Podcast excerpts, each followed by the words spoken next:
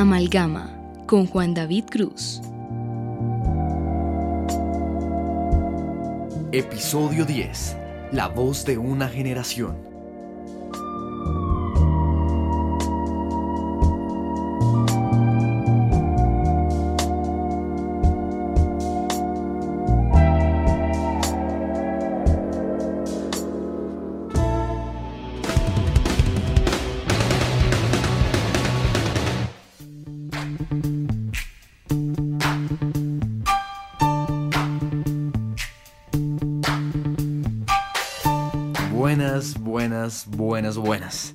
Un placer inmenso volver a estar junto a ustedes en este nuevo capítulo de Amalgama, en esta travesía, en este mar que juntos navegamos y que hemos trazado ya hasta llegar a este décimo capítulo. Y un capítulo que mi yo del pasado, mi niño interior estaría muy feliz porque es junto a Camilo Guzmán reconocido locutor de emisoras como la X, Radioactiva, pero no solamente está en la radio porque también ha hecho televisión y ha generado los programas como La Rola para Canal 13, ha trabajado junto a Canal Capital y junto a Carlos Bernal de Alter Ego. Hicimos esta conversación donde hablamos de su vida, su amor por la música, lo que opina sobre la radio en el país y su apoyo a los artistas locales. Y es una hibridación entre su vida, la radio y la música nacional actual en la que nos sumergimos y la que nos puso a pensar mucho en esta linda conversación. Mi yo del pasado estaría feliz porque por ahí hace unos seis años yo estaría en un domingo haciendo aseo con mis papás y escribí en Twitter que quería escuchar la canción Under Pressure de Queen en el programa de la ala X que hacía Camilo los sábados. Camilo presentó la canción, escuché a Paulina Laponte decir la letra U y a Camilo dando la introducción a esta canción y sentí una emoción inmensa. El amor que tenía por la música se multiplicó enormemente y este es el resultado de mi aprecio, de mi respeto por el trabajo que ha hecho Camilo y sé que también para Carlos es un ejemplo a seguir en lo que hacemos y es muy feliz poderles mostrar esto. Y casi se me olvida, durante el podcast escucharán este sonido.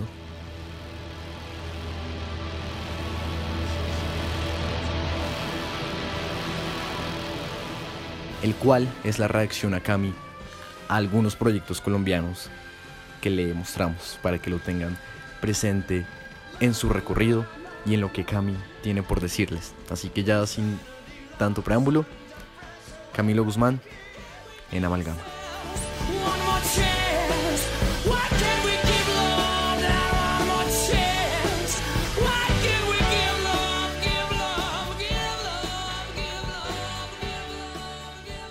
Pues uff, es que ahí sí es devolverme a mis inicios. El tema del gusto por la música nace desde la casa. Es más, yo creo que desde la cuna. Es más, yo creo que desde la barriga de mi mamá. Y la razón es que la vena artística siempre ha estado súper presente. Eh, por el lado de mi viejo, mi abuelo cantaba y le encantaba la música clásica. Y por el lado de mi mamá, la vena artística ha sido súper marcada. Mi abuela era una artista impresionante, ella pintaba, cantaba, mi abuelo cantaba también y digamos que todo eso se vio representado en mi mamá y en mi papá. Y cuando yo estaba muy chiquitico, mi mamá era la encargada como de cantarme, ella canta y tiene su guitarra y desde que me acuerdo me cantaba canciones, por eso para mí Mercedes Sosa es tan importante. Eh, como que por esa, por esa onda medio hiposa, medio de protesta, todo lo que era Pablo, Silvio, Mercedes, em, todo lo que era la música colombiana, las tunas, digamos que esas puertas se abrieron desde que yo era un enano y fue gracias a ella que con su guitarra como que me cantaba esas canciones se queda sin hojas. Al fin la tristeza es la muerte lenta de las simples cosas. Esas cosas simples que quedan doliendo Y mi papá hizo un aporte enorme porque el viejo, desde el lado de oyente, pues era un tipo que estaba súper conectado con todo lo que pasaba con la música internacional. Y apenas tuvo la oportunidad de viajar, entonces lo que el man hacía era que traía lo que escuchaba en radio. Entonces, por ejemplo, poneros un ejemplo, cualquiera del man oía de Phil Collins y se iba allá a preguntar quién era Phil Collins, si oía Lionel Richie o los Commodores, se iba para allá y preguntar quiénes eran los manes, si oía de Billy Joel, quién es ese man y preguntar. Y toda esa música la traía y terminó convirtiéndose como en una mezcla enorme. Entonces yo me acuerdo de haber estado en mi casa desde muy chiquito, mi mamá cantando canciones como Alfonsina y el mar de Mercedes Sosa o mi papá poniendo vinilos que aún los conservamos y hoy en día los tenemos en la casa de mis viejos eh, vinilos de Billy Joel, de Phil Collins, de Lionel Richie, de Linda Ruston, de una cantidad de artistas que hacían Diana Ross, que hicieron parte como de sus formaciones musicales. Y yo creo que a partir de eso eh, yo fui creando mi, mi propio criterio y el, y el oído como que se me fue educando hacia ese lugar. Y ustedes saben que cuando uno va creciendo, pues uno va teniendo como sus gustos y a medida que fue pasando el tiempo, pues yo fui una persona que me, radialmente eh, estuve muy conectada siempre con las guitarras. Para mí la guitarra siempre ha sido como ese, ese instrumento que, que me genera una familiaridad con el sonido.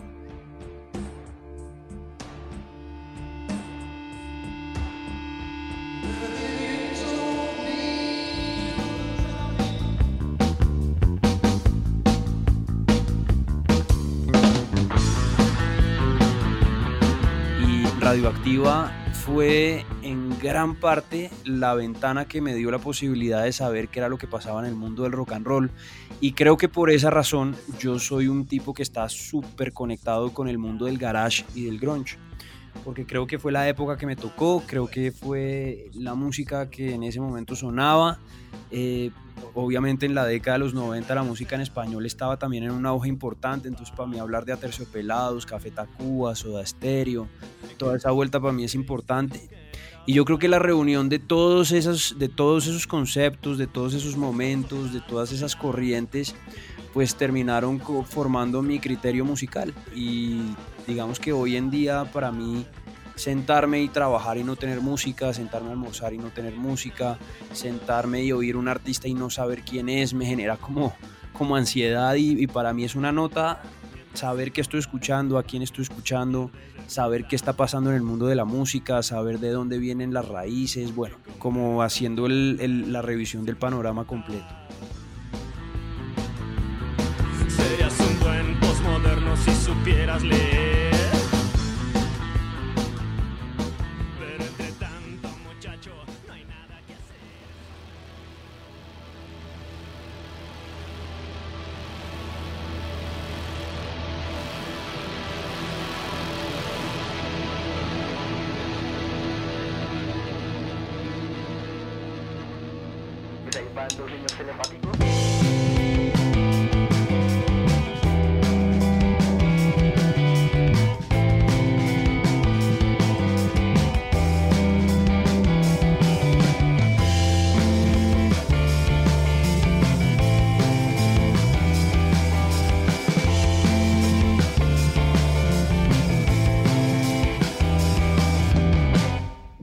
Fate. exacto, exacto, así, así se hace un fade. no, para mí los telepáticos, es que ¿qué les puedo decir yo? Los telepáticos para mí son cracks porque creo que esos manes sí que están metidos en una, en una onda súper complicada hoy en día que no tiene mucho catálogo y ellos lo hacen bastante bien. Y además el nombre, la música, su puesta en escena, todo cuadra. Esos manes eh, yo los puedo definir como eh, nuestro, nuestro rock psicodélico y digamos que entiéndanme las proporciones, obviamente eh, yo como rock psicodélico lo, lo, entiendo como lo que, lo que derivó de lo que pasaba en la década de los 60 por allá en el, en el rock británico con bandas como Led Zeppelin, por ejemplo. Pero estos manes son producto hoy de exactamente el mismo fenómeno y siento yo que son bandas que se meten al estudio saben que son muy buenos músicos y que hay ciertas tendencias dentro del mundo del rock y empiezan a explorar y terminan metiéndose en, una vuelta súper bonita de exploración virtuosa de las canciones. Yo siento que estos manes, más allá de su apariencia medio extraña y, y, y los colores esos que ponen en las tarimas y la cosa, eso, eso disfraza un poquito el virtuosismo de estos manes como músicos. Yo, yo siento que estos manes tienen una capacidad musical impresionante. Y por eso es que me enamora del proyecto, porque, es, porque no es la típica banda de somos unos duros tocando y lo vamos a demostrar, sino se, se ríen de, de ese virtuosismo y más lo esconden como detrás de, de ese show que tienen montado que me parece buenísimo.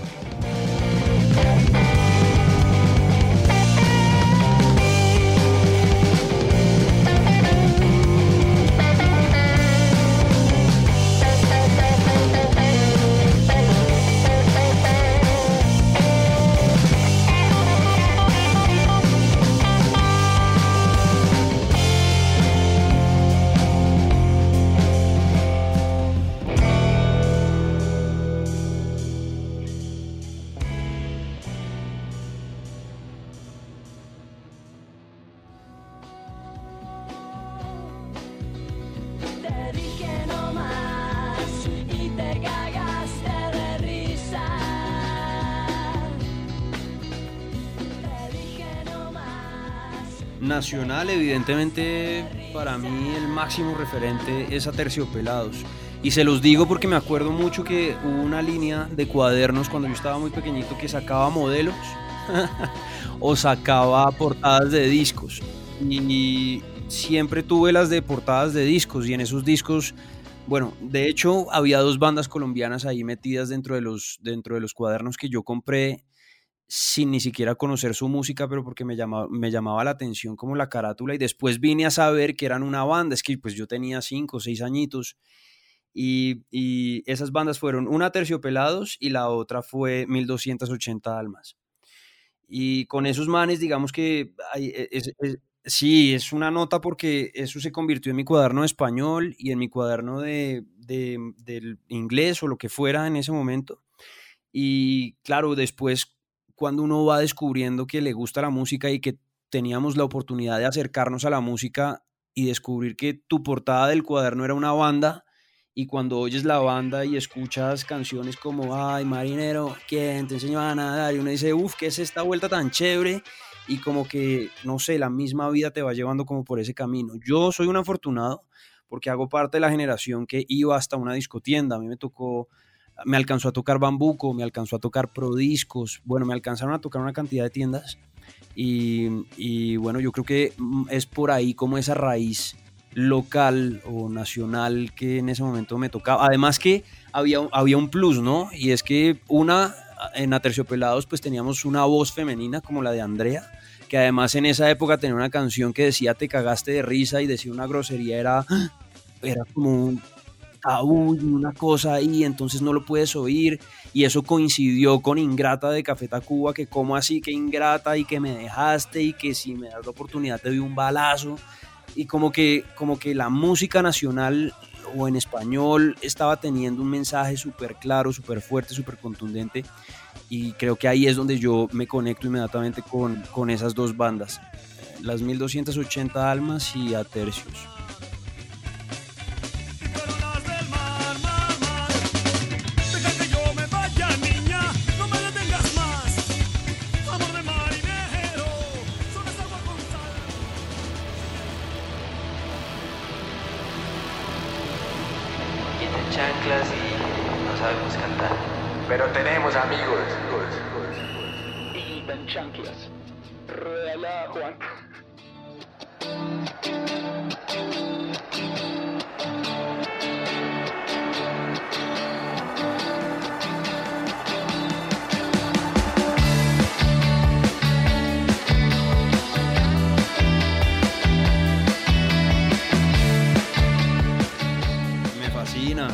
Me fascina porque además esos manes, yo no los conocía, nunca había oído de ellos, de Higuita en chanclas. Me parece, y creo que, y creo que en Medellín, creo que en Medellín está pasando, está pasando también una cantidad de cosas muy bonitas. Que si uno cogiera Colombia por regiones, uno se encuentra con una cantidad de talento brutal. Yo por eso hoy en día estoy muy metido como con, como con esa vuelta. De hecho, en Medellín, para que los pillen, si los conocen, qué nota, si no los conocen, para que los anoten por ahí, los Brain Funkers, que están haciendo un proyecto de música espectacular. esos chinos son pequeñitos, pero ish, sí que ponen a sonar las guitarras de una manera importante. Y volviendo a Guita en chanclas, fíjense lo importante de tener referentes musicales. Yo siento que estos manes suenan, si hubieran nacido en los 70, serían una banda que eh, estarían súper conectados como con, como con ese mood. Pero también fíjense cómo ha venido evolucionando no solamente la música digamos, hispanohablante, sino también alrededor del mundo y uno se encuentra que ese mismo chananan, chananan, ese tipo de camitas en las guitarras, uno las encuentra muy comunes en bandas como los Cooks, en bandas como los Sherlocks, en bandas incluso, incluso en discos más viejos como los Strokes, que hacen parte de todo ese movimiento al- alternativo independiente de hace algunos años. Pues es que hace algunos años estamos hablando que los Strokes salieron con el Isdicita C20. Entonces estos manes y Guita en chanclas pues tienen, estoy seguro que tienen como referencia esos puntos y lo, lo hacen evidente en sus canciones. Y qué nota, yo siempre he sido un partidario de algo y es, Hola Bill, siempre van a decir, sí, son los Kings of Leon colombianos. ¿Y qué?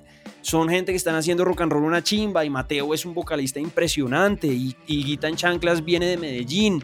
Sí, es que suenan como los Cooks. ¿Y qué? Tenemos, los tenemos en Medellín, gente haciendo guitarras una nota, proponiendo cosas nuevas, saliéndose de las tendencias. Ustedes saben lo difícil que es hoy en día que bandas como estas estén pensando en hacer rock and roll cuando la tendencia va hacia el reggaetón, el trap y otro tipo de cosas, ¿no? El hip hop. ¿Qué nota? Tenemos gente valiente haciendo proyectos muy chéveres y estos manes de guita en chanclas los tengo ya aquí anotados en un cuaderno porque me parece que vale la pena explorarlo. Además, váyanse, váyanse a la parte, eh, digamos, cultural y antropológica para ponernos ñoños con la conversación. Pero qué nota. Y usted encuentra una banda de Medellín que le dice Higuita en chanclas. Higuita, ¿quién fue? El que se ganó la Libertadores con Nacional a finales de los 80. Y el que hizo el escorpión contra Inglaterra. Y el que se enredó contra Roger Mila en el Mundial del 90, del 90 en Italia. Es, es un ícono del fútbol y los manes están diciendo, bueno, nosotros no somos un ícono porque vamos en chanclas, pero aquí estamos haciendo rock and roll. ¡Bum! ¿Saben lo que les estoy diciendo? Que nota poder descubrir este tipo de cosas. A mí esto me emociona un montón.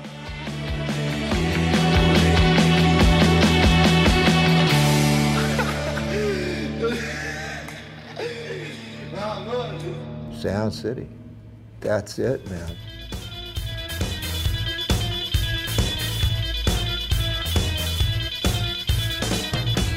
Sound City, cuando yo llego a la X, eh, digamos que yo llego por dos personas, por Álvaro Uribe, que es Uribe DJ, yo ya había trabajado con él en una emisora por internet que se llamaba Movistar Radio, y por Paulina Laponte, que los dos como que éramos, como que nos gustaba mucho el trabajo que hacíamos en diferentes emisoras. Ella estaba en la X y siempre me había llamado mucho la atención su turno de radio. Y yo en ese momento estaba en la Mega y a ella le gustaba, como ella es de Manizales, a ella le gusta el reggaetoncito, pues a ella le, a ella le gusta esa vuelta. Y, y, ella me oía y algún día nos hablamos y me decía, hey, qué chimba tu turno, te estoy oyendo, me parece una nota. Y yo le decía a Pauli, a mí el tuyo, no sé qué tal. Y yo a Paulina siempre le he dicho que ella es como un ángel en mi vida porque ella se convirtió en un puente importante entre Uribe y Todelar en ese momento. Entonces, cuando yo llego a, a Todelar, necesitaban un jockey para la noche y, y, lo primero que en ese, en ese momento Marín era el director y lo que me dice, pues lo, lo que uno dice es, bueno, ¿qué hay para hacer? Y Marín me dijo, no, no, no, señor, ¿qué es lo que usted va a hacer? Necesito que me traiga una propuesta de nombre, necesito que estructure un programa y que me diga qué va a poner. Y yo, uff, bueno, listo, de una. Es la primera vez en toda mi carrera que yo tenía la oportunidad de poder proponer desde ceros un, un, una idea, un concepto. Entonces, eso tiene una cosa muy bacana y es que desde el nombre eh, hay, hay una cosa muy bonita. A mí Sound City siempre me llamó la atención y más desde que salió el documental de Grohl porque es, es un estudio de muy bajo presupuesto y se los digo porque yo lo conozco, tuve la oportunidad de ir a Los Ángeles y golpear y me dejaron entrar y eso fue una de las experiencias más lindas de mi vida. Pero digamos que el estudio, sí, el estudio no es un gran, gran estudio, el estudio es un estudio eh, con un espacio muy bueno, pero, pero, pero pues realmente no, no, no estaba metido dentro de los, digamos, dentro de los más tecnológicos, ni mucho menos. y el mood que guardaba, el espíritu que tenía ese estudio sí reunía las bandas más tesas. Y a mí eso me llamaba mucho la atención porque yo siempre he pensado que eso es como la magia del sitio. Hay, hay lugares donde uno siente que entra y quiere salir corriendo y hay lugares donde usted entra y se quiere quedar y le parece una nota y acogedor y, y creo que eso era lo que pasaba con Sound City y por eso creo que eh, ahí, ahí hubo tanta, tanta magia y tanta conexión como con nombres tan importantes. Entonces, si Sound City era ese lugar donde la gente se sentía tan bien para ir a grabar su disco, pues qué chévere que Sound City se convirtiera en ese espacio que traducido al español era el sonido de la ciudad. Ustedes saben que la X es una emisora local, entonces pues buenísimo porque el nombre en inglés se adaptaba perfectamente al sonido de la ciudad en ese momento que le hacía falta a la noche al dial. Entonces, desde el concepto todo cuadraba, me parecía un nombre mágico, tenía como una mística y súper chévere. Y desde la creación del, digamos, la apropiación del nombre hasta la creación de separadores, el sonido del programa, las secciones, la música que se ponía, eh, empezó a tener una personalidad. Y al tener una personalidad, de un momento a otro, usted paraba en un semáforo y los carros estaban oyendo Sound City. Usted se sentaba en un bar a tomarse una cerveza y en las mesas hablaban de Sound City. Usted llegaba a cualquier lugar y había gente que decía, oiga, me encontré un programa por la noche, eh, se llama Sound City, no sé qué, ¿y qué ponen? No, pues ese man pone como de todo, pero más que todo guitarras y la, la vaina. Y como que empezó a tener una identidad del programa y, fueron siete años en los que en los que le pedaleamos a esa vuelta y creo yo que tuve un momento de exploración muy bonito. Porque sí, así como uno habla de los Stone Temple Pilots y uno dice es que Scott Wayland es esto, esto y esto, y los hermanos de Leo esto y esto y esto, y arrancaron con el core en el 91 y tal, tal, tal. Uno se sabe como esa historia, pues había que saber quién era Sed o quién era Disclosure y de dónde venían y por qué la música electrónica y las ramas y toda esa vuelta. Entonces creo que la X y Sound City sí fue un momento muy bonito de, de exploración y como de, de poner una cantidad de cosas ahí para compartir con la gente, que creo que al final ese es el- como el secreto, ¿no? Poder compartir música que nos gusta a todos.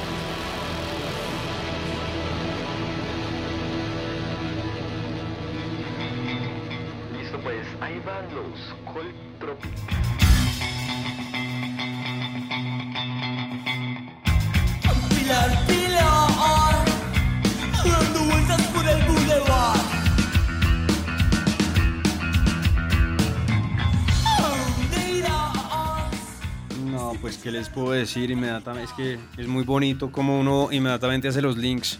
O sea, es imposible no pensar en las 1280 almas y, y esto es como si fuera 1280 almas con los Strokes invitados o los Franz Ferdinand o los Kaiser Chiefs en una misma banda y terminan haciendo cosas como estas. A mí me encantan. Los Cold Tropics, además, les voy a decir una cosa, estos manes sí ya me los habían recomendado y yo ya había tenido la posibilidad de hacer como, una, como un acercamiento a la discografía de ellos.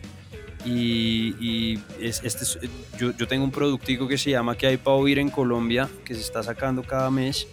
Y estos manes ya estaban ahí metidos muy fuertes, porque no fue sino. Este es, este es el tipo de sonidos, como ustedes bien decían en la presentación, que no solamente por el género, sino por, por la voz, como que los saca de la zona de confort, de lo que uno esperaría escuchar en una banda y, y- y les, les da como un tono diferencial, entonces me fascinan. Los Cold Tropics para mí se han convertido como en, los tengo ahí en el radar fuertemente.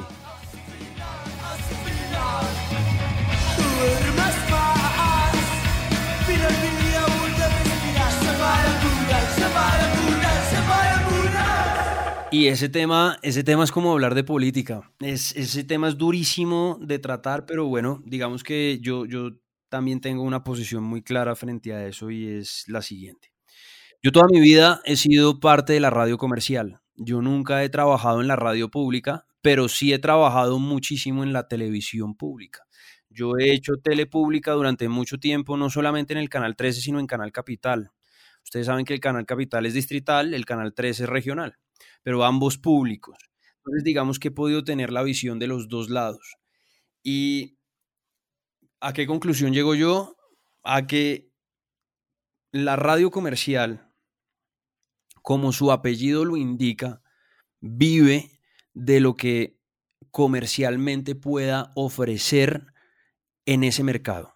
Mejor dicho, si yo tengo un dial que está inscrito bajo una empresa que se dedica a hacer radio o televisión comercial, pues quiere decir que sus espacios van a estar mirando hacia cómo los vendedores van a tener la, pos la posibilidad de generar estrategias de mercadeo que logren luego con un equipo de ventas ir y sentarse con marcas A, B, C y D y venderlas a cierto precio para que luego esas marcas digan, ok, me interesan esos espacios, me parecen súper chéveres, quiero que mi marca esté ahí. Entra la marca a pautar y con esa pauta que hacen pagan las nóminas.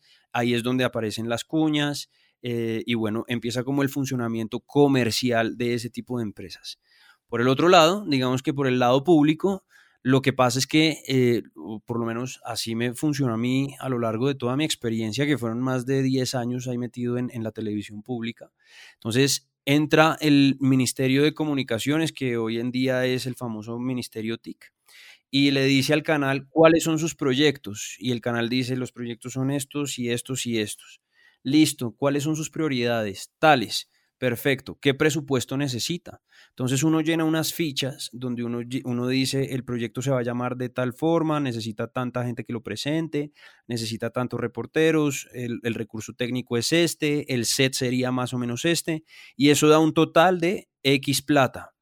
Esas fichas se pasan, el ministerio las avala y devuelve el pago. Es decir, esos proyectos estaban pagos desde el principio. Entonces, su proyecto, tenemos tanta plata para hacerlo. ¿Puede hacerlo con eso, sí o no? Sí, listo. Entonces, ya con todo ese monto, saque equipo, saque set, saque eh, equipo técnico y ponga esa vuelta a rodar. Y tiene unos compromisos frente al ministerio de emisión de una cantidad de capítulos.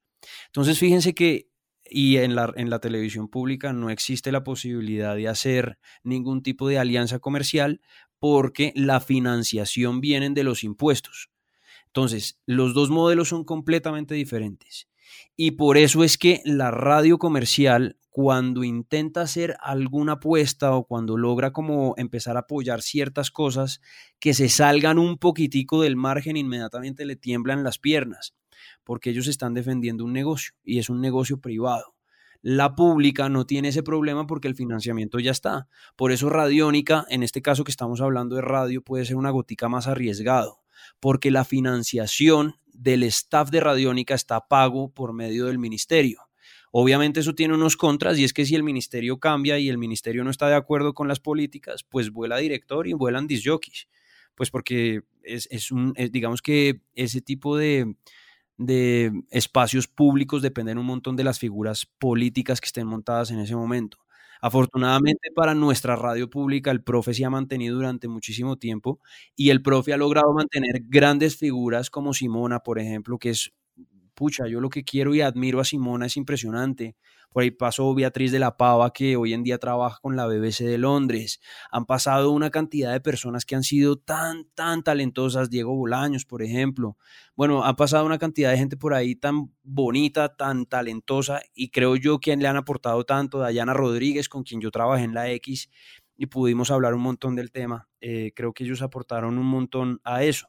Entonces los modelos son diferentes y por eso creo que la radio comercial se cuida un montón en sus apuestas, porque finalmente ellos están defendiendo un negocio que sí, al final de cuentas, y lo sí, digamos que no es fácil de decir, pero al final de cuentas todo se traduce en plata. Hay que, si la, si la emisora hace plata, la empresa hace plata, y si la empresa hace plata, se pagan las nóminas. Así funciona la vuelta. En el otro lado, pues no es así. ¿Qué opino yo? Pues que las dos cosas funcionan. Porque si yo, que he trabajado desde la radio comercial, he tenido la oportunidad, por ejemplo, desde la radio independiente, como lo fue Todelar, poder poner un programa como Sound City a sonar con apuestas tan delicadas, digamos que yo en Sound City me moví siempre en la delgada línea de mantenerme en lo comercial, pero, pero, pero logrando validar ciertas cosas, pues eso se vuelve espectacular. Y en lo público, pues yo tuve un programa que se llamó La Rola, que además es otro proyecto muy bonito que nació de ceros. El nombre es mío, la música es mía, que la trabajamos con César López. Eh, bueno, digamos que nació de cero. Ese proyecto ya no necesitaba o no se preocupaba uno por mantener una línea comercial, sino ahí sí me mandé con lo que me nacía del corazón. Se vuelve un programa mucho más romántico porque da la oportunidad de uno poder trabajar desde las tripas y eso es una nota. Eso es una nota. Esa sensación de libertad editorial es una delicia. Entonces, pues es un poco mi, mi posición frente al tema y creo yo que la ley para, para regular cierto porcentaje de sonadas de artistas colombianos en la radio comercial, pues es, es, difícil y, y, yo no estoy tan de acuerdo con eso y se los digo porque conozco, por ejemplo, casos como el de Chile. En Chile hay una, ley que funciona de esa manera y ¿saben cuál es el gran problema? Que uno puede contar con la suerte, que uno tenga un auge de artistas colombianos que sean talentosísimos, superjuiciosos, que, y que además sean, como se dice en inglés, radio friendly o amigables a la radio. Porque yo sí creo que hay una cantidad de artistas que son talentosísimos y buenísimos. Además, ahorita que estoy súper metido en las tripas de lo local, me he encontrado con una cantidad de gente que hace unas vainas, una nota, pero que al momento de sonarlo en una radio comercial no funciona tan bien.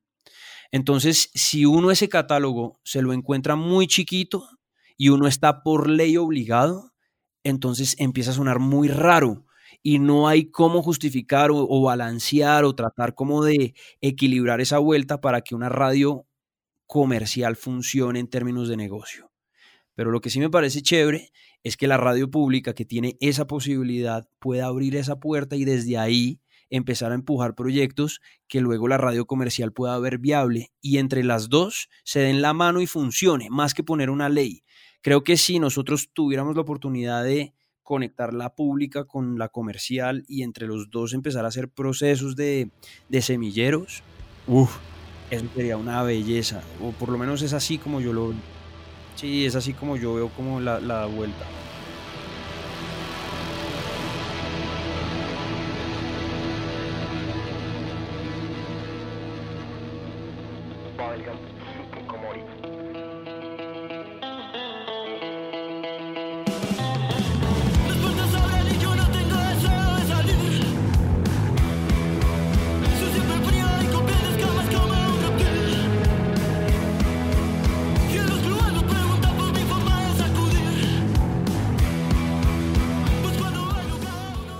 Gusta, como les decía hace un rato, yo creo que, eh, lo, que lo que pasa con ese proyecto es que es contundente eh, sin importar absolutamente nada.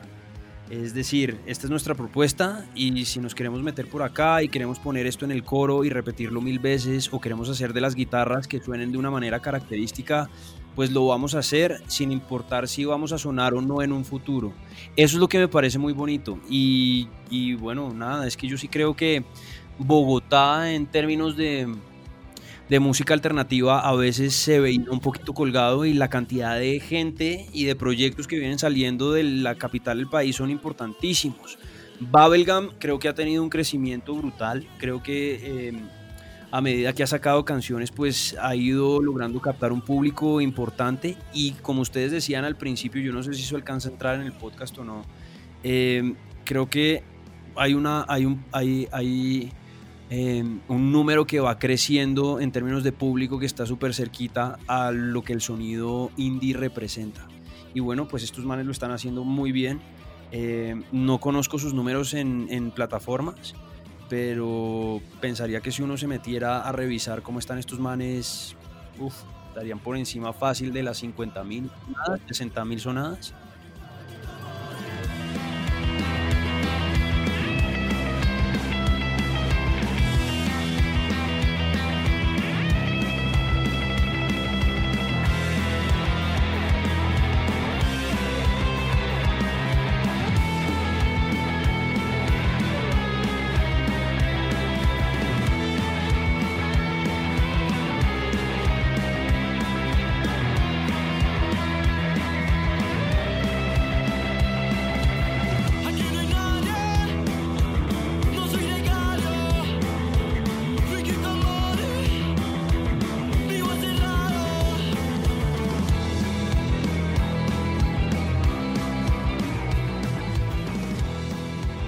Esa es, otra pregunta densa, densa, densa, densa. Además, me la vengo haciendo hace muchos años también. Sobre todo porque es el campo en el que yo trabajo y, y, bueno, pues uno, uno, uno inevitablemente lo piensa. Pero yo sí creo una cosa, y es que eh, a lo largo de la historia, y a mí que me encanta la historia porque yo creo que uno entiende muchos procesos y, y fenómenos cuando uno se devuelve, porque yo sí creo que todo es cíclico. Y a lo largo de la historia hemos visto cómo la evolución tecnológica siempre ha tenido que ver y ha puesto ciertos puntos en, en- en momentos importantes de, de nuestra historia reciente. ¿A qué me refiero? Aparece la prensa escrita. ¿Por qué? Porque se inventaron una vuelta que se llamaba la imprenta. Listo, perfecto. Y eso se volvió la manera en que la gente podía enterarse de lo que pasaba en donde vivían. Y de un momento a otro descubren que a través de las ondas y con una antena pueden hacer que un aparatico suene y aparece la radio. Entonces la radio amenaza a la prensa escrita. Pero después aparece la televisión, entonces ya tenemos imagen. Entonces ver una posesión de un presidente o cómo lanzan un cohete a la luna es posible verlo en televisión. Entonces la televisión amenaza a la radio. Pero entonces después llega el Internet y el Internet amenaza a la televisión, la radio y la prensa. Siempre ha habido amenaza. Pero fíjense que hoy en día todo sigue existiendo de maneras distintas porque cada uno vive como en su ambiente y con sus reglas y bajo sus, sus eh, eh, ecosistemas, pero todos viven. Y unos con más dificultades que otros, pero al final yo sí siento que cada punto de amenaza, entre comillas, se convierte en una posibilidad de, de reorganizar el camino y de uno poder mirar, listo, esto es lo que está pasando, ¿cómo vamos a hacer para, siendo nosotros radio, mantenernos como radio? Porque es que ahí es donde está el problema.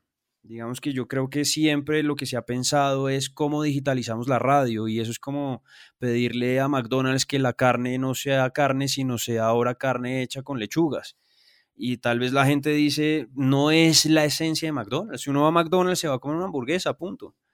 A mí no me vengas a, decir que ahora me vas a vender una hamburguesa para vegetarianos porque no te la compro y eso nunca ha sido con la filosofía de McDonald's. No, está, no estaría viviendo en su, en su ecosistema, es como lo que, yo, lo que yo siento. Entonces, ¿cómo me imagino la radio a futuro? Pues yo me la imagino siendo lo que siempre ha sido y es un medio de comunicación masivo gratuito que ahora compite sí con la tecnología y las plataformas digitales con las que estoy completamente de acuerdo, pero que a final de cuentas, ¿qué tiene la radio a favor? Uno, que no pagas un peso. Dos, que te sirve para hacer otras cosas mientras oyes radio, no te genera atención como lo hace la prensa escrita o como lo hace la televisión, que necesitas estar viendo o leyendo para entender lo que está pasando. La radio, digamos que es un acompañamiento espectacular y que la radio se puede dividir en muchísimos géneros, informativo, musical, bueno, tiene una cantidad de ramitas en las que uno puede jugar. Todo eso la radio la tiene a favor. Entonces, ¿cómo me la imagino a futuro? Siendo la radio misma, pero aprovechando algo que siento yo viene en detrimento desde hace muchísimo tiempo y es eh, el disc jockey no se puede convertir, sobre todo en la radio musical, en un presentador de canciones. A mí no me pues, saben como que yo no estoy muy de acuerdo con un disc jockey que salga al aire a decir aquí viene Upside Did Again, esto lo hace Britney Spears y suena en tal emisora, porque pues la gente sabe quién es Britney Spears, la gente sabe cómo se llama la canción, la gente sabe qué emisora está oyendo, punto. Eso es lo que, a lo que yo me refiero con un presentador de canciones. La radio a futuro debería tener gente que tenga una libertad editorial, que pueda hablar, que pueda proponer, que abra, que abra ciertos debates, que pueda hablar de música, que pueda hablar de música, que la gente que está del otro lado del parlante diga, ese man no estoy de acuerdo con él, porque no me gusta cómo habla, no me gusta lo que dice, no me gusta lo que piensa. O por el contrario, me parece una nota lo que ese man dice, lo que ese man habla, lo que propone o la construcción de conversación que se hace a través de una cajita. Es así como yo me imagino la radio futuro. Y compitiendo con plataformas digitales no tiene cómo. La radio no tiene cómo competirle a las plataformas digitales.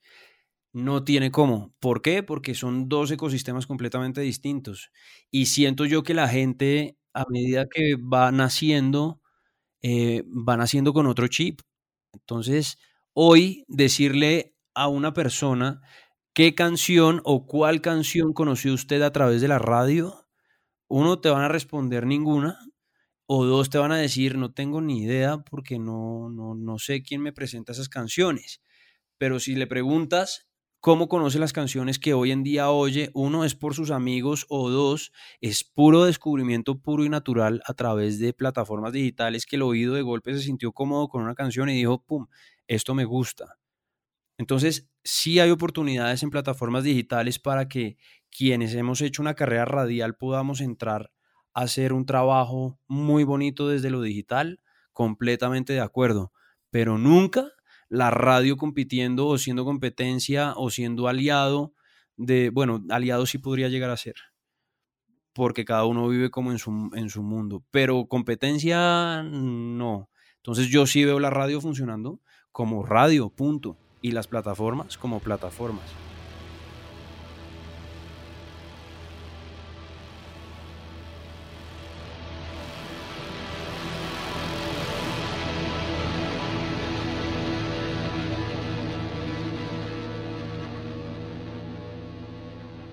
Andrés Guerrero y Uriel Ojeda. Ahí va.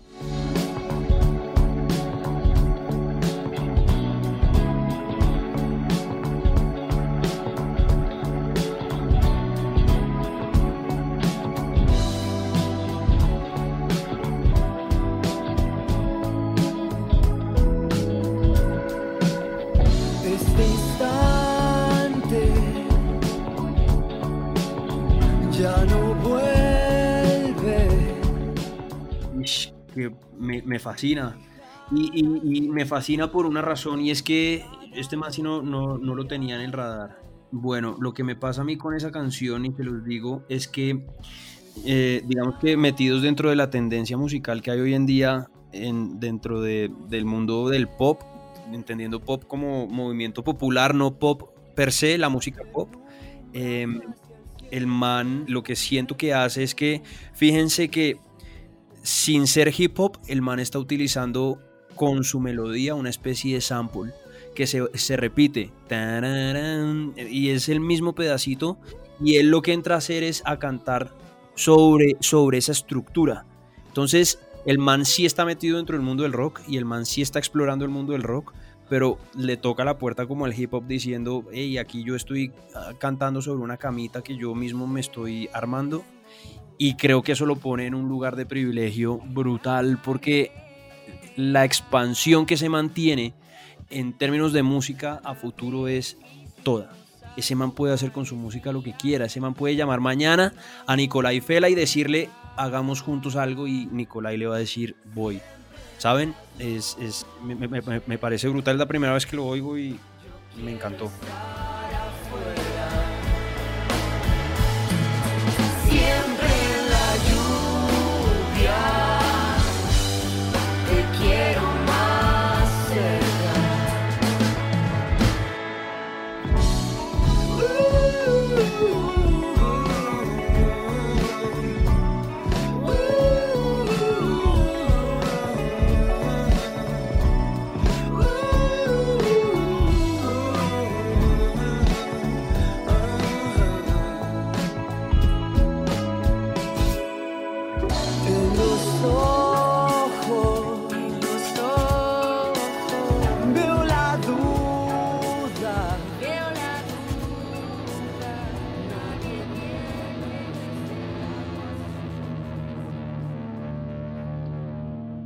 Pues digamos que yo en la X, bueno, digamos, es que ahí, ahí tengo que echar muy para atrás, pero, pero yo desde que estaba en Candela la vengo cagando con eso porque en Candela, por ejemplo, que yo estaba tan chiquito, eh, yo pues yo no tenía ni idea que era un reloj de programación, ni que era un programador, ni nada, entonces yo decía, no, pues, pues chévere a esta hora cambiar Ramón Orlando y poner, qué sé, un rock and roll en español. Entonces uno en esa época, pues no sé, pensaba en equimosis o alguna cosa, y pues inmediatamente te llamaba William Vinasco y te decía, mijo, ¿qué estás haciendo? O sea, y, y uno le decía, no, pues William, refrescando la emisora. Y básicamente la respuesta era, ¿y por qué mejor no vas a refrescarla a tu casa? Y puf, y uno decía, uy, como que a punta de golpazos uno se, se iba, se iba dando cuenta que, que por ahí no era la vuelta. Pero es que yo, si les digo la verdad, eh, soy poco ¿cómo decirlo que no suene mal? Yo, yo no creo mucho en los relojes, en los relojes de programación de las emisoras. Y la razón por la que no creo mucho es porque siento que el consumo ha cambiado de una manera impresionante. Pues tanto que hoy en día estamos haciendo un podcast. Y un podcast no necesitas sacar este programa en una hora específica o en un día específico para que la gente lo pueda escuchar. Siento que los hábitos de consumo han cambiado de una manera impresionante y vienen cambiando hace muchísimo tiempo. Entonces, la manera como destapabas un disco hace 30 años no es la misma forma en la que hoy en día la gente está expuesta, cuando ya ni siquiera hablamos de conceptos de disco, sino hablamos de un concepto mucho más simple que es el de sencillo. Entonces, cuando uno habla de relojes de programación, pues yo, yo la verdad, a lo largo de mi carrera como disjockey he sido muy terco. Pero digamos que he sido terco con una buena intención. Y la buena intención es que es nunca con el ánimo de, de hacer daño o de llevar la contraria, sino de construir desde lo que yo creo que es la radio. Y la radio para mí es un motor cultural tan bonito y que merece tanto respeto que es desde ahí, como desde el amor, como desde la pasión, que uno dice, "Mm, tal vez la puerta se puede abrir una gotica más para uno dejar tan, ser tan cuadriculado y darse la oportunidad de explorar un poco más teniendo un dial en Bogotá. ¿Por qué les digo que gestor cultural? Porque yo sí creo que nosotros como disjockeys tenemos una responsabilidad enorme de no quedarnos sonando los clásicos de siempre porque vas a la fija y evocar a la nostalgia a la gente, sino uno también poder hablar de, de, referencias y qué está pasando y por qué el rock and roll suena como suena o por qué la música hoy en día tiene ciertas características o por qué el hip hop es una tendencia, de dónde viene esa vuelta. Saben cómo tratar de compartir el mundo en el que uno se desenvuelve con quien sencillamente lo consume, que a uno le pasa eso todo el tiempo en cualquier campo. Uno siempre se dirige a una persona que sabe para poder entender.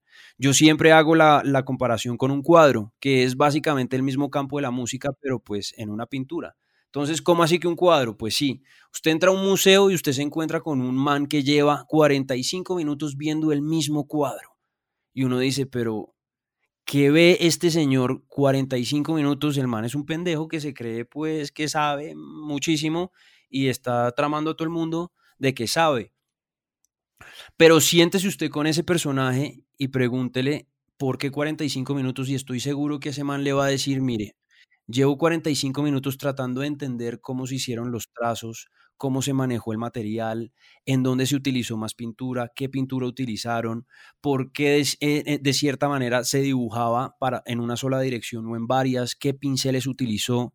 Entonces cuando uno entra a entender ese nivel, digamos, de, de conocimiento, pues es muy bonito que alguien se lo cuente a uno y que uno pueda ver la famosa Mona Lisa, ya no la señora para, eh, sentada de medio lado, famosa en el Museo del Louvre, sino, oiga, entender por qué la Mona Lisa es la Mona Lisa. Y qué rico que a mí me expliquen cómo, cómo la pintaron y qué pinceles usaron y por qué es tan importante y que sea un, un, una mujer, qué significaba y bueno, tantas cosas que al final termina siendo maravilloso meterse dentro de ese cuento. Entonces creo que yo sí he sido terco volviendo, digamos que al tema de la música, porque yo creo que las canciones como los cuadros, cuando uno logra decirle a la gente, en esta canción, por ejemplo, pónganle atención a los coros. Les voy a poner un ejemplo puntual. Don Henley, que trabajaba con los Eagles, eh, es un man que era muy amigo de, Steven Tyler y de Aerosmith. Y si ustedes se pillan el Get a Grip, que es el disco ese del 93, donde los manes eh, pusieron en la foto de portada una ubre de una vaca, eh, en esas canciones uno oye a Don Henley haciendo los coros. Entonces, qué rico que alguien le diga a uno, hoy no le ponga atención a la letra, olvídese de Steven Tyler y más bien oiga los coros porque se va a encontrar con el mismo man que le cantaba a usted Hotel California en los 70. Entonces uno ha oído la canción un millón de veces, pero tal vez por primera vez va a tener la oportunidad de oírla distinto. Y ahí es donde yo creo que uno hace, uff, qué chimba lo que está pasando, qué rico descubrir sobre algo que yo pensé que conocía, cosas nuevas, cosas que me llamen la atención. Entonces, pues sí, yo sí me he hecho regañar muchas veces por muchas canciones. En la X, por ejemplo, sufrían mucho conmigo por el tema del rock and roll, porque la emisora no ponía rock y yo, pues, pucha, sí logra con el tema del rock allá y creo que era la esencia de Sound City. Incluso estando en Radioactiva también Ha habido una cantidad de canciones que he querido y, y- y ha sido complicado. Cuando estuve en Vibra me echaron, me, me- regañaron duro por, por haber puesto la maldita vecindad. O sea, son, son momentos que uno se acuerda y uno dice, miércoles, qué embarrada, pero, pero, pero, pero es con una buena intención.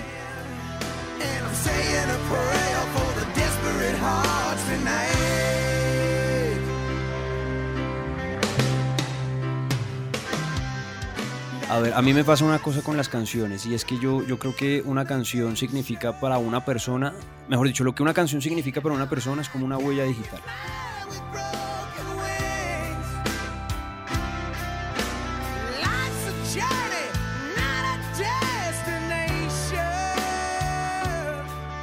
Es irrepetible, es imposible que una canción como esas sea para mí de las más importantes en mi vida y yo le diga a alguien, pero es que escucho esta canción y me diga, "Mm, a mí tal vez no me conecta, porque yo sí creo que depende mucho el entorno, depende mucho el momento, depende mucho el corazón, cómo esté, depende, depende muchas cosas, como es arte y como es una expresión en el momento que uno la recibe, como que dependiendo de cómo una uno reciba esa canción, esa canción va a tener un significado especial. Entonces, Life is a Journey, not a Destination para mí llegó en un momento muy clave, donde yo sencillamente trataba de mirar hacia el futuro y decir, pucha, ¿qué, qué es lo que viene? ¿Hacia dónde voy? ¿De qué estoy hecho? ¿Para qué sirvo? Y de un momento a otro Steven Tyler me canta Life's a Journey, not a Destination y yo digo, sí señor, tienes toda la razón. Tal vez en vez de estar pensando hacia dónde quiero llegar o estar mirando constantemente la meta, pues me voy a disfrutar el viaje y así es más rico porque me voy a dejar sorprender y como que empieza a tener un significado, una nota, que cuando uno va a ver la historia donde nace esa frase, pues uno se da cuenta que es que Steven Tyler estuvo a punto de romper Aerosmith porque era un drogadicto mal y estuvo en rehabilitación y cuando logró salir una de las canciones ya limpio que él escribe es justamente esa.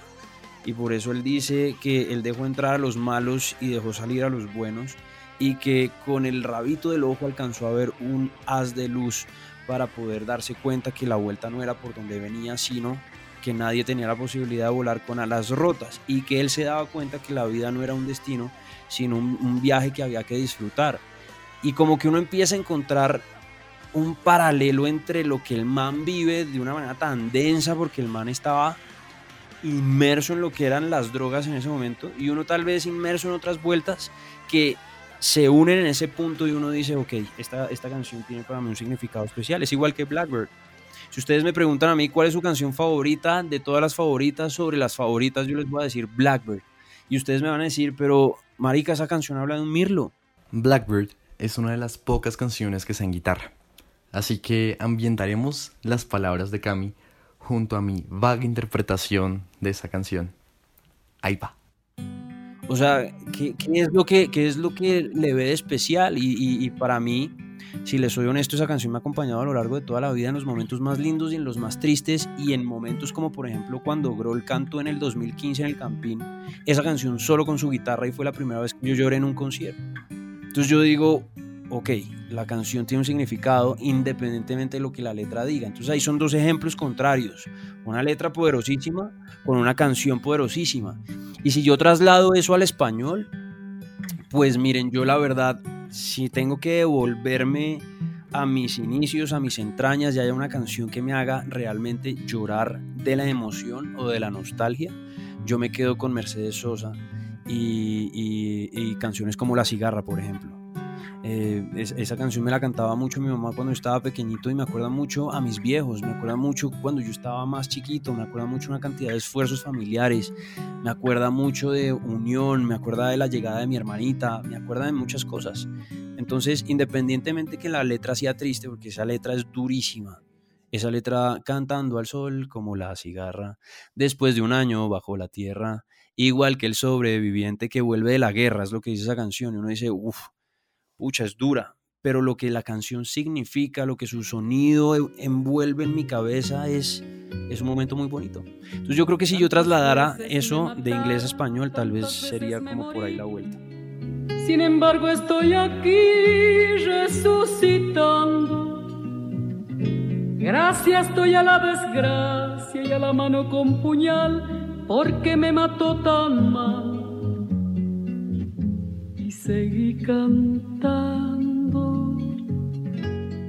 Gracias por llegar hasta este punto de la conversación. Gracias por hacer parte de esta familia que es Amalgama. Gracias por apoyar lo que hacemos. Nos motivan cuando nos escriben o cuando sabemos que les gusta lo que hacemos. Pronto nos escucharemos con una nueva edición hablando sobre Matthew Collin y lo que será su próximo lanzamiento. Mientras tanto, estamos en contacto mediante arroba amalgama podcast en Instagram. En algún momento abriremos Twitter. Quizá. Quizá. Por ahora, nos escuchamos acá en Instagram arroba amalgama podcast. Gracias por escuchar y que la música acompañe sus días. Y seguí cantando, cantando al sol como la cigarra, después de un año bajo la tierra, igual que sobreviviente que vuelve de la guerra.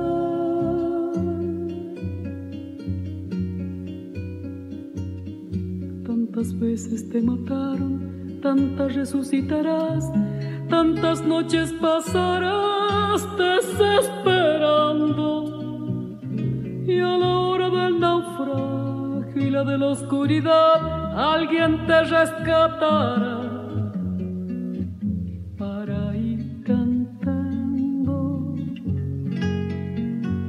cantando al sol como la cigarra después de un año bajo la tierra, igual que sobreviviente que vuelve de la guerra.